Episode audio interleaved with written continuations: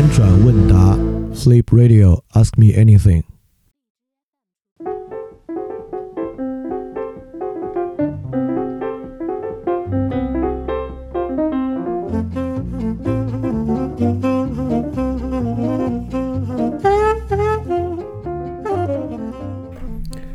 欢迎收听新一期的翻天问答。那本期我们问一个，呃，就不像前几期那么跟时事贴近的问题啊，但这个问题很重要，就轮到他了。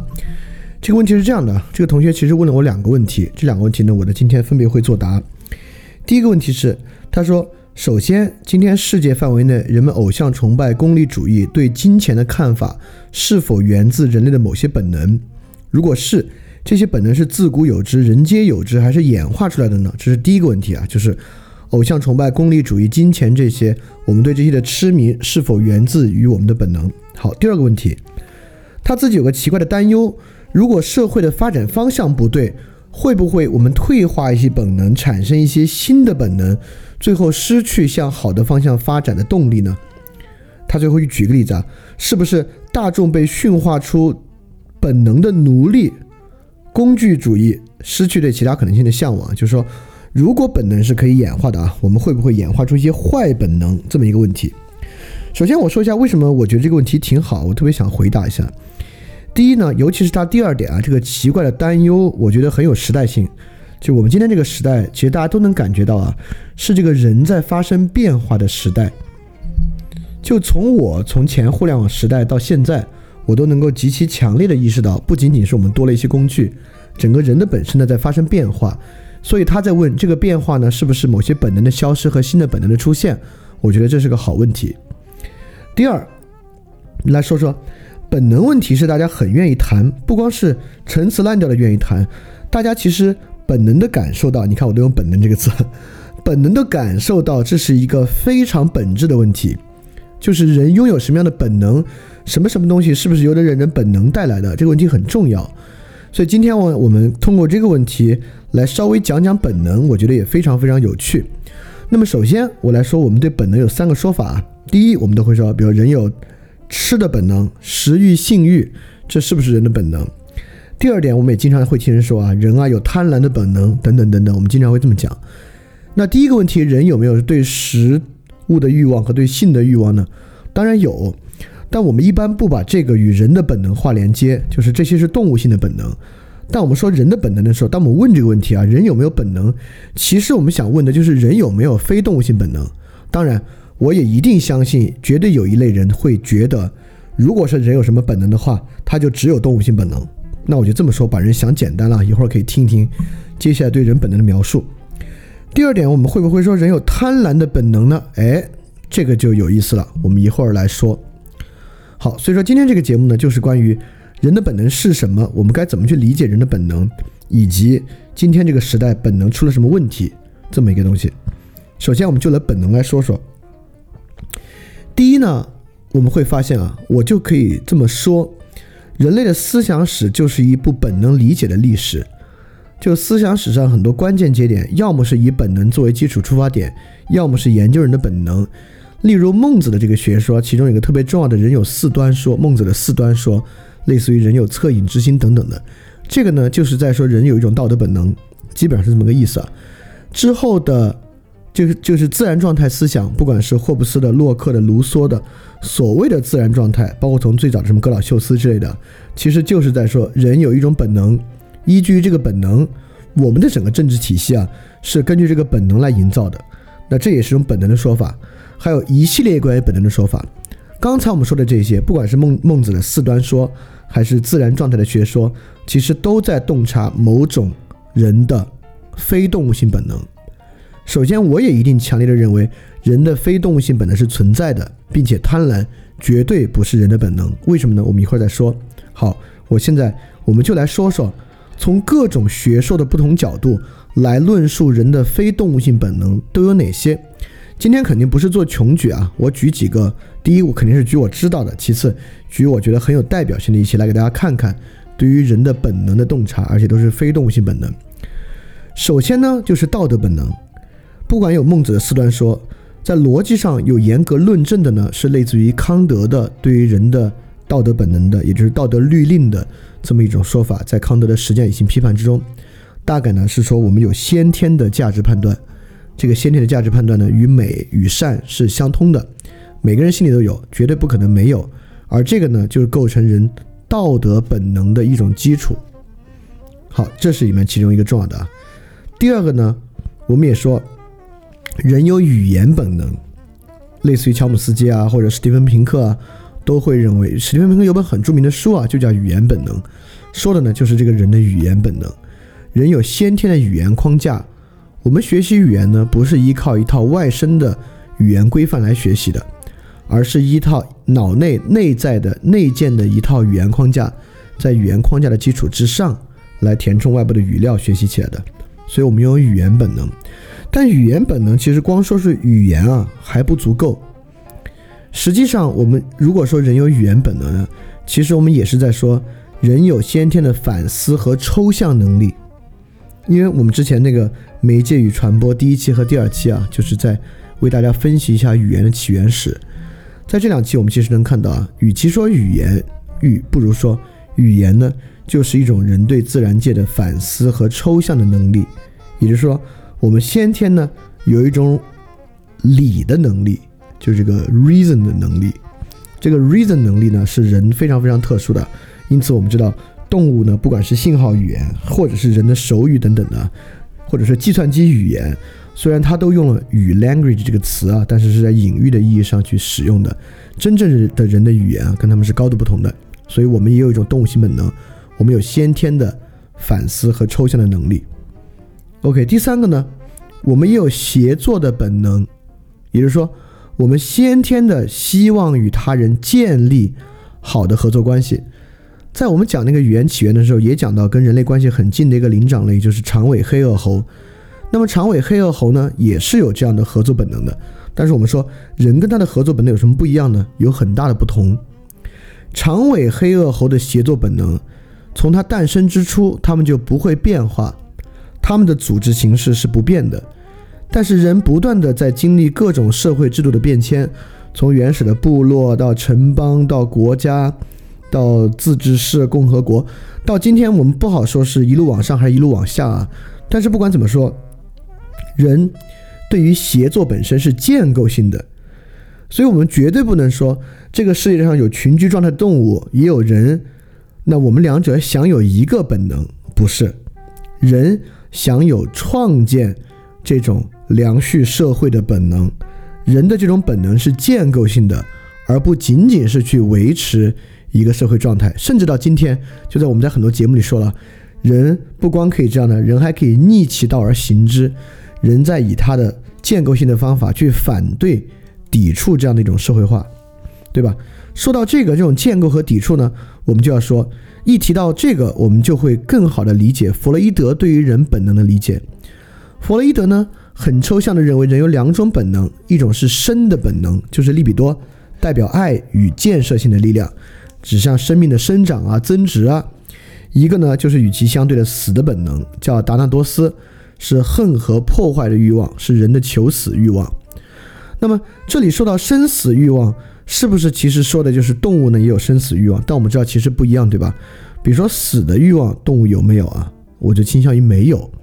我们经常听说什么鲸鱼冲上海滩自杀，或者大象在死之前走进大象墓地自杀，但我们其实知道啊，那个跟人的自杀这种自觉意味上的自杀是完全不同的。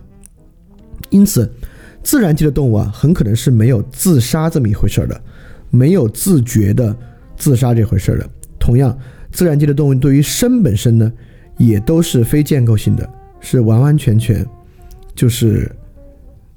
完完全全去顺应它的天性的，所以说从弗洛伊德这里，我们其实可以看出，不管是人的生的本能还是死的本能，在这里面重点可能还不是生与死。你看，弗洛伊德立即往下讲呢，讲的是一个欲望和一个行动，利比多是爱与建设，达纳多斯是恨与破坏。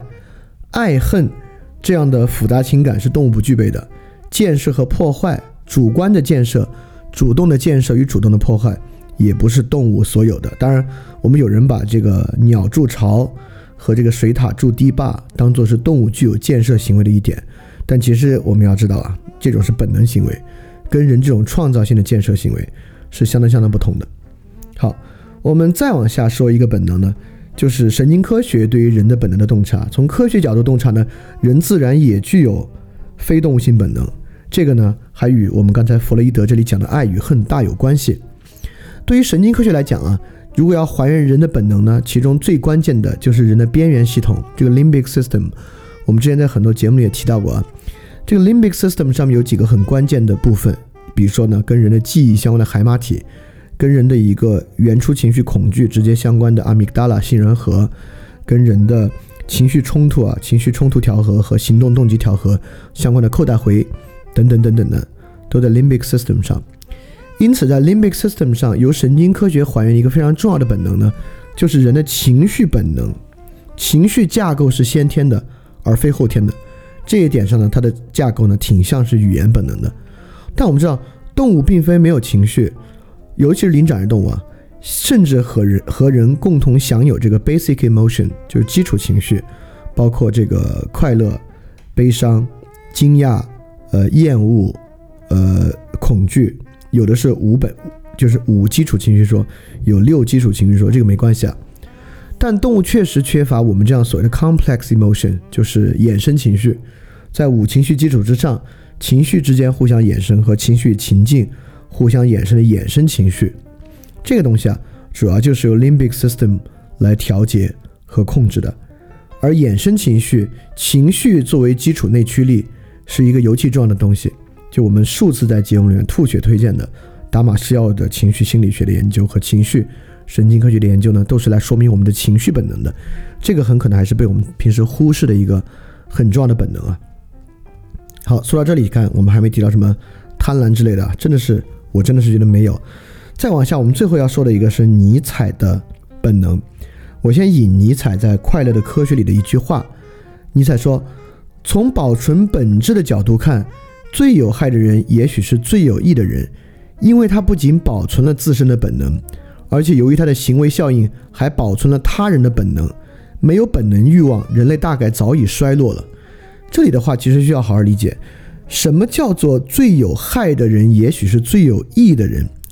在《快乐的科学》这本书里面，最有害的人指的就是不按新的科学方式去思考行为。而不合理的人，在尼采看来，他不仅保存了自身的本能，由于他对别人的攻击性行为，就是指尼采所说的那种强力意志的行为啊，还在保存他人的本能。因此，在这里，尼采是要说，那种非科学的、非合理性的、非逻辑的人，是按照保存其本能的动机在做事，而我们其他人呢，却不是。所以，尼采这里有一种本能。就是指人有一种保存自己原初状态、自然状态的那套想法，而这个看起来呢是非常重要的。因为今天我们的社会之中，大家会有一个特别重要的感触，就是第一啊，所谓的自然状态是不是存在？第二，即便自然状态存在，我们要不要去保存自己的自然状态的问题？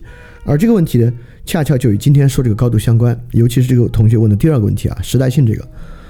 我们简单总结一下，第一部分我们列举了道德本能、语言本能、协作本能、弗洛伊德讲的本能、神经科学的本能和尼采的本能这些。大致总结一下，我们可以说，人的非动物性本能有以下几个方面：第一，人有认知的本能，也就是说，我们具有既有道德式的判断力，也有语言式的反思和抽象力，这呢是我们的认知本能。这个认知本能呢，能够让我们对外部世界产生觉知。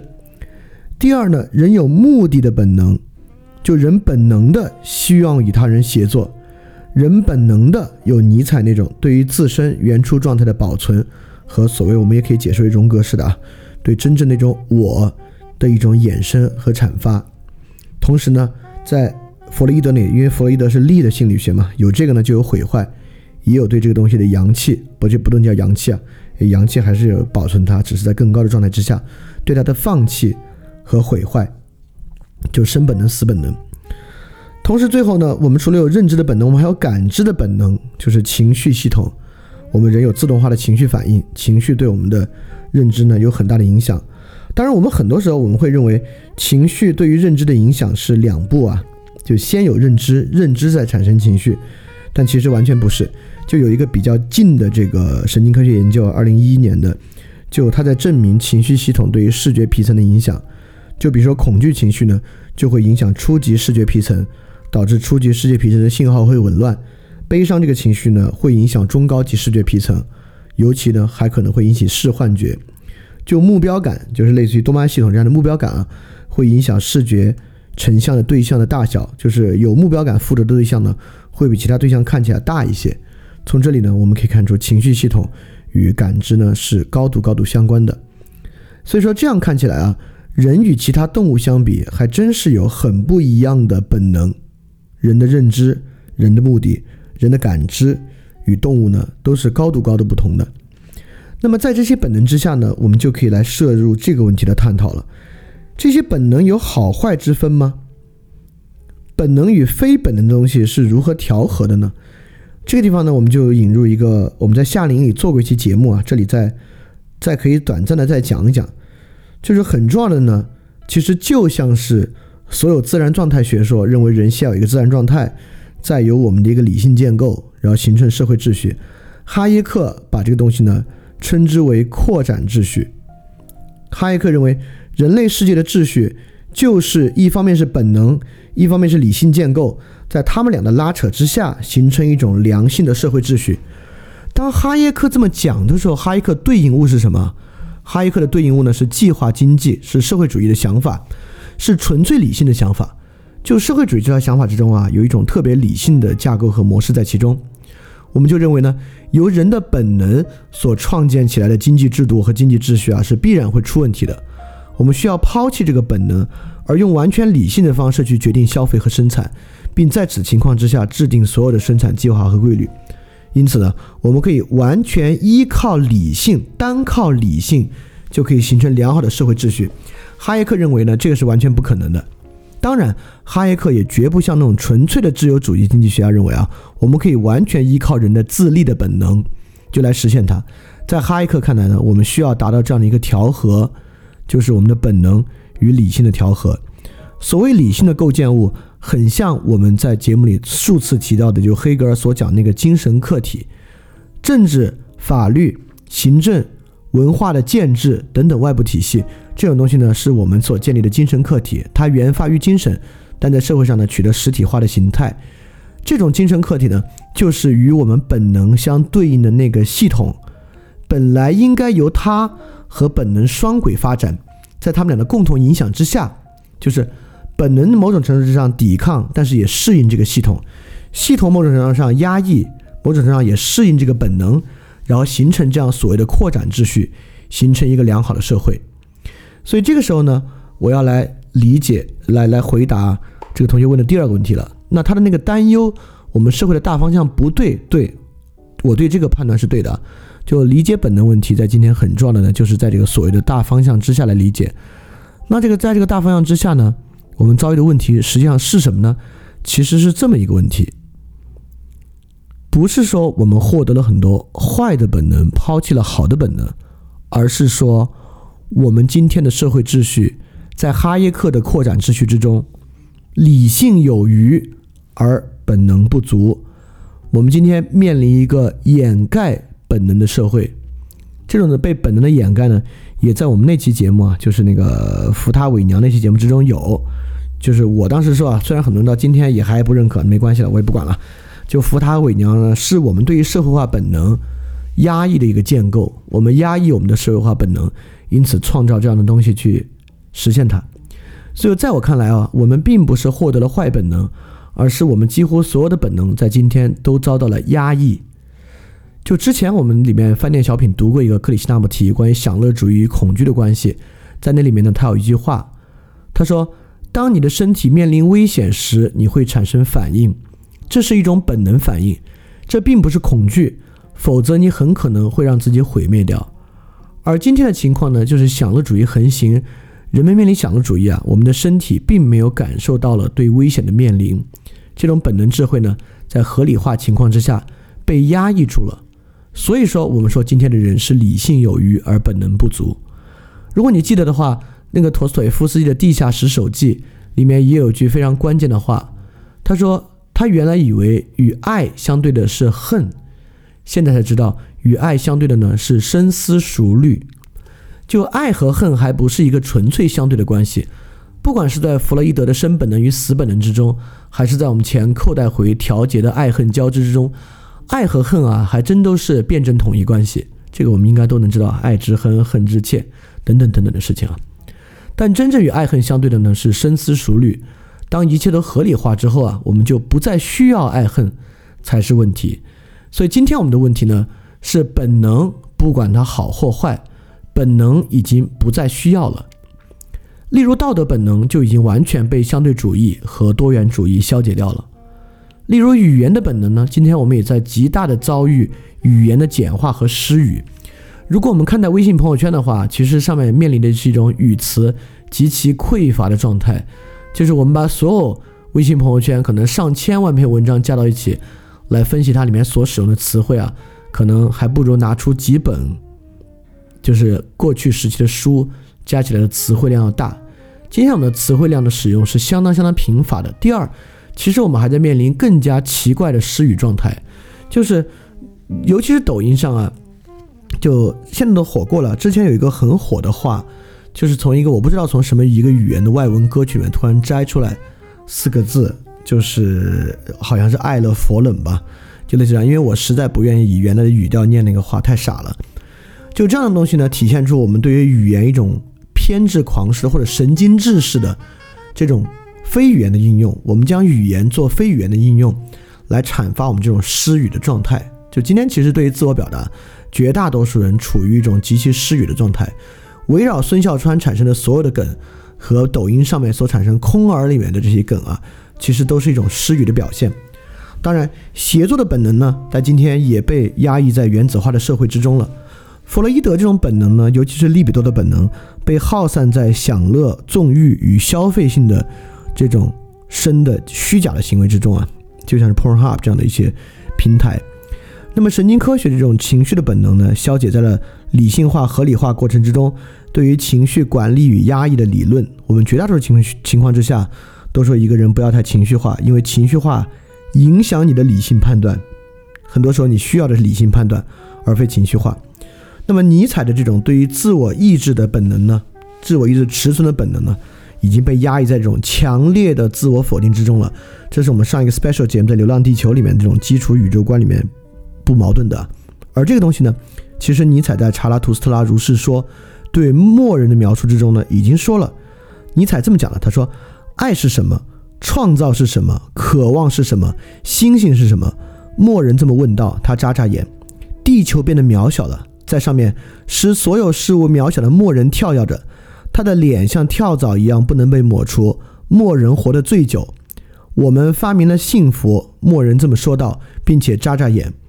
因此，在这里，尼采也说，默认有一种方法让地球变得渺小，在上面，因而所有事情因为地球的渺小而渺小。这不就是我们说的那种宇宙观吗？认为地球极其渺小，面临宇宙的宏大，这样的宇宙观。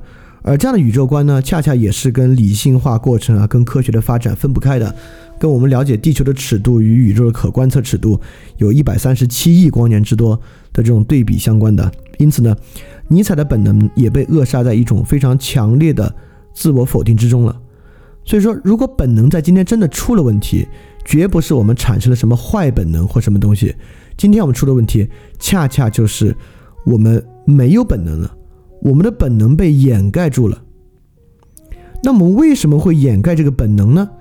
好，这里我就先说这个问题啊。你可能会说，没觉得呀？如果贪婪是一种本能的话，我们人从来没有掩盖。今天的人比过去的人更贪婪啊。是的，今天的人确实比过去的人更贪婪。但说实话，我一直不觉得贪婪是一种人的本能。你可以想象，在一个狩猎社会，就比如说食与性这两个东西吧。你贪不到哪儿去，就即便是今天物资这么发达的时代，让你吃太多了，你身体也难受。你最喜欢的菜天天吃，很快也就吃厌吃腻了。性呢也是一样，生理性的满足啊，一旦满足很多，其实我们贪不到哪儿去。我们真正能贪的是对于货币的贪婪和对权力的贪婪，可能是我们的最重要的两个贪婪，但这两个贪婪可跟本能没关系，这两个都在理性建构之中。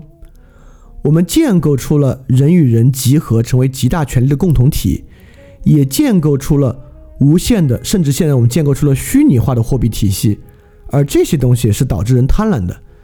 因此，这个被导致出的贪婪呢，在我看并不是人的本能，而这是理性系统，尤其是理性系统之中对于无限概念在权力和金钱方面应用的一个结果和这种合理化对比的一个结果。所以这。非但不是本能，这还是一种理性。比如说，对于金钱的贪婪，其实符合自由主义的自利、功利主义的理性，对吧？那么，我们为什么掩盖本能呢？在我看，就有两种原因。第一个呢，我们确实被迫深思熟虑了。一旦深思熟虑太多，本能就必然被掩盖。因为我们今天面临一个合理化的社会，小到在外卖软件上点餐或者找一份工作。大到人生方向选择、人生目标选择和亲密关系，本质之上，在所有这个事儿之中，让我们感觉还不错的呢，都是深思熟虑。我们通过理性化的深思熟虑，让我们觉得我们没有做一个坏决定，而是在做一个好决定。正是这样的深思熟虑太多，在整个过程中，本应当起作用的，不管是我们道德的本能，还是我们协作的本能，还是我们先天的反思和抽象能力，都在各种 know how。和在各种各样的深思熟虑之中消解掉了。我们接受这套深思熟虑产生的新的东西，什么巨婴国啊之类的，而忘记了我们过去的本能，这是第一个可能。第二个原因，我们为什么掩盖本能呢？是我们其实促促使每个人不以他本能自我的形态呈现了。在这地方呢，我要引一下荣格。我们之前讲孙笑川那期啊，讲过集体阴影这个事儿。荣格对于阴影其实还有一个看法。因为荣格就知道啊，人是很难面对自己的阴影情节的，因为阴影情节啊带有这种罪疚感和自我的无价值感。一旦你认认可认知它是一个阴影，你一定会伴随着自己过去的罪疚和对自己价值的根本否定，所以人不愿意去面对它。但是呢，荣格认为人必须面对阴影，为什么呢？因为自信的潜能和本能的能量恰恰被阴影隐藏。所以阴影本身是一个双向的一个隐喻，第一个隐喻呢，它是人格面具在社会之光的照耀之下投下这个东西阴影；第二，阴影做一个暗处，做一个光线较弱的地方，它也让自信潜能和本能能量隐藏在其中了。我们的完整人格无法利用自信潜能与本能的能量，因此呢，本能的消失本身就是一个坏事儿，因为本能不是一个性质。我们在判断这个性质的好或坏，本能其本身是一个能量的，尤其是尼采的本能主义，我们最能看出本能其实是一个很强烈的能量。因此，当我们整个社会呈现出一个阴影状态的时候啊，就是说绝大多数人他们的自信潜能和本能能量都被隐藏了。这个大家可以想想，就我们范尔电台在这个春节期间那个问卷调查啊。其中有一道题说你是不是认可什么呢？我们说今时今日的社会是一个高压社会，在高压社会之下呢，绝大多数人维持体面生活都要耗掉几乎全部精力。这个问题是认同的人多，反对的人少的。认同人多呢，就代表今天这个社会，我们每个人可能就需要负担人格面具巨大的压力。因此呢，我们至少今天大家认为。我们必然面临一个阴影面积极其巨大的社会，而尤其我们今天还有各种方式促使我们不必去面对阴影啊，有各各种各样的说法，各种各样抱团的小圈子文化，让我们可以不必面对阴影。在这个情况之下呢，我们就不以自我的形态呈现了，而本能的能量和自信的潜能呢，就被掩盖在这样的阴影之中了。所以说，我们确实走上了一条很坏的道路。这个坏的道路，还真不是说每个时代的人都觉得他的时代坏。因此，好像每个时代的坏语就无足轻重了。今天在这样的巨变之中呢，我们确实面对一种很坏的情况，这个与今天这个同学问到的本能大有关系。也就是说呢，我们今天啊面临一种本能全面被掩盖的社会。所以说，就最后还是得稍微说一句，能怎么办呢？我们肯定不能说面对这个社会我们能怎么办啊？这是个太大的话了。但至少可以说两句，每个人应该怎么办呢？那我觉得每个人最基础可以做的。就是对于你本能的缺失和你的本能有清楚的认识。这里我就要说个事儿了。那我们就说，那人有本能，人也有反思，有知识。那知识和反思是不是必定与本能相悖的呢？当我们知识越多时候，我们的本能就越被压抑呢？我要说，其实也不是。就像我们在上一期节目里面说到啊，我们对于视角的洞察，绝不代表的对所有视角的完全反对。正是对视角的洞察，让我们知道，由于视角的存在，我们就已经超越视角的限制了。因此，我们可以去判断哪些视角深，哪些视角浅，哪些视角真。哪些视角假？那么同样在本能之中也一样。一旦我们有知识对于本能的反思，我们首先就能反思掉那些动物性本能对我们的影响，和那些被冠以本能的非本能词汇，类似于贪婪啊、自私啊之类的。我们没有贪婪的本能，我们没有自私的本能，我们有的更多的是我刚才说的那些本能。所以知识在这个时候不仅不会压抑本能。甚至能够成为让我们有一些另外的本能开显出来的一些工具。因此呢，从知识的角度去理解人的本能，并且关注重视人的本能，是我们每个人可以做的事情。在这，你也可以想到：第一，你肯定需要远离很多互联网的消解本能的现象和群体，包括道德相对主义、语言的简化与失语等等等等的一系列这些东西，包括需要。逃避这些能够让你的人格阴影极其巨大，去掩盖你的本能和潜能的东西，这这这这已经包括了绝大多数的工作形态了。当然，这个说起来其实做起来挺难的，对于很多人。但是如果你想的话，从个体来讲，绝不是不可能。那还有呢，就是对于深思熟虑的反思，对于过度使用知识，尤其是 know how 知识，来构成对于很多本能的压抑和反对这种知识的反思。因此，在这个情况之下，我们知道今天一定有一个特别特别重要的。工作就是我们如何能够促使人的本能重新被施展出来。例如道德本能，在康德那里，道德本能与审美本能是一个东西。今天其实我们就是面临一个严重的审美本能缺乏的社会，因此艺术作品不再是艺术作品，因此一切自然景物对很多人来讲也失去任何感染力，成为了一个可以变成拍照作品并发到朋友圈的东西啊！有多少人还在看到山川大河的时候曾经哭过呢？看到星空的时候曾经哭过呢？对吧？这个东西呢，已经成为一种技术性想象。一看到星空啊，脑子里第一反应就是手机如何拍出星空图，什么样的星空图构图的好的，星空图的拍摄需要什么样的光圈和快门，等等等等的。它带给你的原初的本能呢，已经丧失了。所以今时今日，我们需要完成的一个东西呢，一定是破除被对本能的掩盖，以及重新让人的本能能够在我们的实践过程之中，而不是认知过程之中。在我们的实践过程之中能够显露出来，这是个特别重要的问题。好，那我们今天的回答呢，大概就到这里。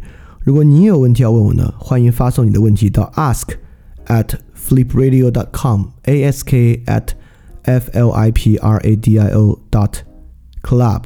你看我第一次还说错了，你们一定不要发 dot com 嘛。你看一说就说是 flipradio dot club，f l i p r a d i o dot c l u b。然后就可以向我提问了，也非常欢迎大家向我提问，因为我觉得问答这个形式挺好的，它可以以一个问题的视角。你看这期把我们很多时候讲到的，包括意识星探讲到的、媒介与传播讲到的和个人主义、平民社会讲到的很多东西啊，包括尼采里面讲到的、荣格荣格里面讲到的，都 串在一起了，为我们提供了另外一个视角去看待我们过去讲的那些可能你还没有理解的太深的东西，也能够帮你理解的更好。所以说，特别希望能够听到大家问的很好的问题。好，那我们这一期饭店问答就到这结束，大家要记得感谢相信。